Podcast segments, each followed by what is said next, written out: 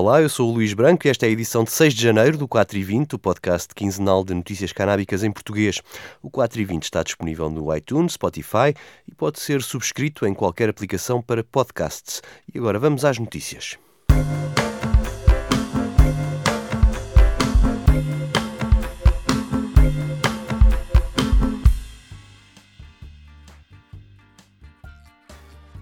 2020 começou em grande para a comunidade canábica do Illinois, o estado onde fica a cidade de Chicago.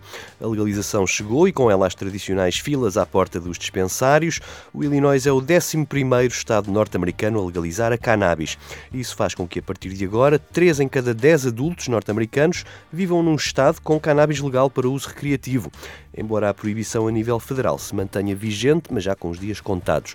Para assinalar o dia 1 da legalização, o governador democrata J.B. Pritzker assinou 11 mil perdões a pessoas condenadas por crimes menores ligados à cannabis e assim verão o seu cadastro limpo dessas condenações. Apenas os maiores de 21 anos podem ter acesso à cannabis legal e possuir até 30 gramas de flor seca, 5 gramas de concentrado e 500 miligramas de THC em produtos comestíveis. Para os não residentes no Illinois, a quantidade permitida para a posse é de metade destes valores. Para já há 43 lojas com licença para vender cannabis para fins recreativos e o governo espera arrecadar mais de 200 milhões de dólares nos próximos dois anos em impostos sobre as vendas. Entre as centenas de pessoas que quiseram ser as primeiras a experimentar a legalização estava a vice-governadora Juliana Stratton, que acabou por levar um pacote de gomas de cannabis com sabor a laranja.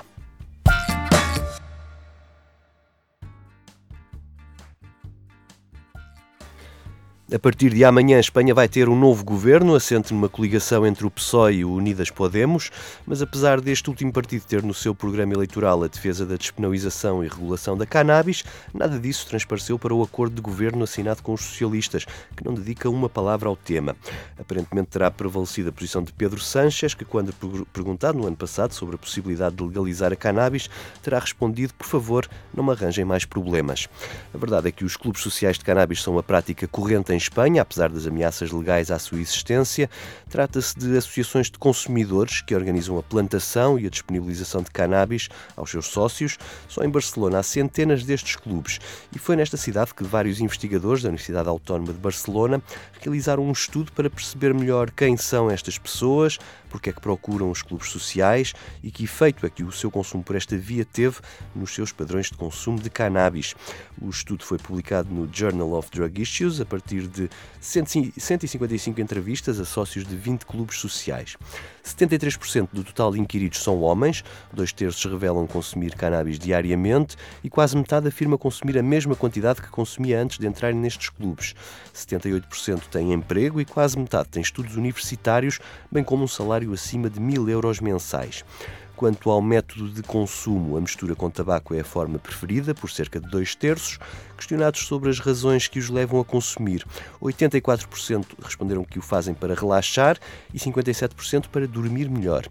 O desafio à autoridade e o tratamento de sintomas por conselho médico também foram razões apontadas pela grande maioria destes consumidores, embora classificadas como tendo menos importância na decisão de consumir. Ainda assim, mais de metade dos inquiridos afirmou que consome para aliviar dores musculares ou dores de cabeça e enxaquecas, enquanto cerca de metade das 28 mulheres inquiridas referiram as dores menstruais como uma das causas para consumirem cannabis. Quanto aos efeitos positivos e negativos que associam ao seu consumo, os inquiridos destacaram no primeiro caso, o relaxamento, a criatividade e a facilidade em dormir, e no lado negativo, a falta de concentração, os efeitos pulmonares ou ligados à saúde mental. No capítulo da acessibilidade da cannabis antes e depois de se associarem nestes clubes, a maioria dos inquiridos afirmou que antes comprava na rua, em 37% dos casos, ou em casa do vendedor, em 47%, uma percentagem que baixou drasticamente após a entrada no clube. A única forma que se reduziu menos de metade foi a do cultivo em casa, que caiu para 17% para 10% dos inquiridos. É neste aspecto que se nota uma das grandes vantagens dos clubes sociais do ponto de vista destes consumidores. Ao deixarem de ir à casa do dealer, deixaram também de ter contacto com outras substâncias, como a cocaína, as anfetaminas, o ecstasy, o LSD ou opiáceos como a heroína. Quanto à avaliação do consumo problemático por parte dos inquiridos e usando as escalas habituais nestes estudos, Os investigadores apontam quase 60% das pessoas participantes neste inquérito como dependentes da cannabis e outros 13,5% na categoria da adição moderada. Embora os entrevistados, alguns deles consumam cannabis de manhã e a maioria o façam sozinhos, foram poucos a dar conta de problemas de memória ou tentativas frustradas de parar o consumo. E menos ainda os que declararam ter problemas com o consumo, como acidentes, comportamento agressivo ou maus resultados escolares. O recurso ao clube social também se provou a escolha acertada para escapar a multas. Cerca de metade dos inquiridos já tinha sido multado pelo menos uma vez por posse ou consumo de cannabis antes de aderir a estes clubes, percentagem que baixou para 17% após a adesão. Entre os fatores mais positivos destes clubes do ponto de vista dos consumidores, com 100% de respostas positivas, está a informação fornecida sobre o seu próprio consumo com 30% a afirmarem que esse conhecimento de quanto consomem por mês os ajudou a reduzir o consumo de cannabis. Um dos dados mais interessantes deste estudo é que menos de 5% dos inquiridos revela ter passado a consumir mais cannabis ao longo do tempo, nos anos seguintes a juntar-se ao clube, enquanto quase metade mantiveram o mesmo consumo. O consumo intermitente aumentou para 23% dos inquiridos, 6% dizem que consomem menos desde a adesão e outros 7% dizem ter passado a consumir mais logo quando entraram, mas que esse consumo atingiu um pico e voltou a cair ao longo do tempo. Cerca de um quarto dos inquiridos afirma que costuma participar nos workshops organizados pelo seu clube para promover o consumo responsável e a redução de riscos. Alguns destes clubes também contratam médicos, quer para ajudar quem consome por automedicação, quer para aconselhar e responder a dúvidas e preocupações dos outros consumidores.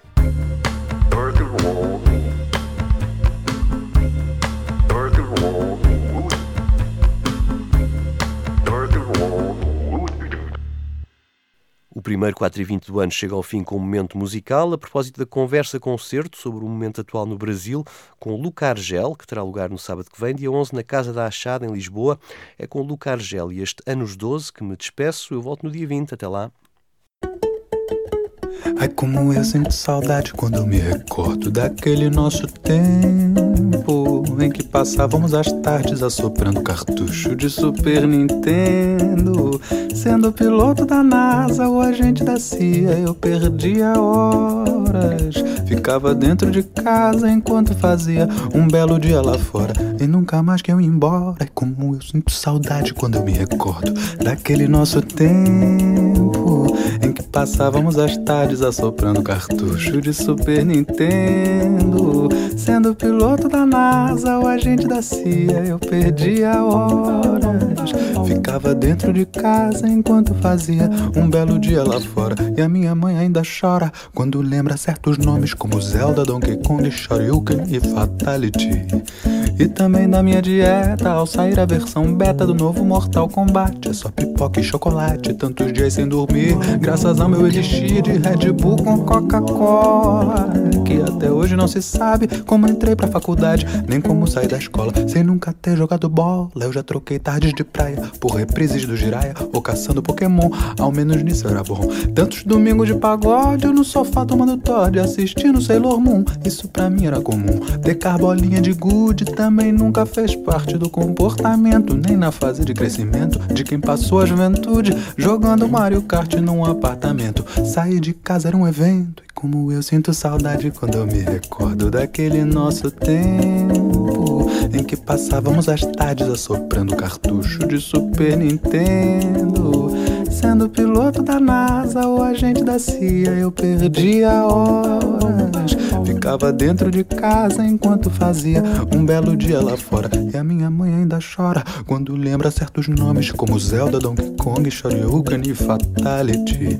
E também da minha dieta, ao sair a versão beta do novo Mortal Kombat. É só pipoca e chocolate, tantos dias sem dormir. Graças ao meu elixir de Red Bull com Coca-Cola. Que até hoje não se sabe como entrei pra faculdade, nem como sair da escola. Sem nunca ter jogado bola, eu já troquei tardes de praia por reprises do Jiraya ou caçando Pokémon. Ao menos nisso era bom. Tantos domingos de pagode, eu no sofá tomando Todd assistindo Sailor Moon. Isso pra mim era comum. Ter carbolinha de good também nunca fez parte do comportamento, nem na fase de crescimento de quem passou a juventude jogando Mario Kart num apartamento. Ganhava até com o mais lento.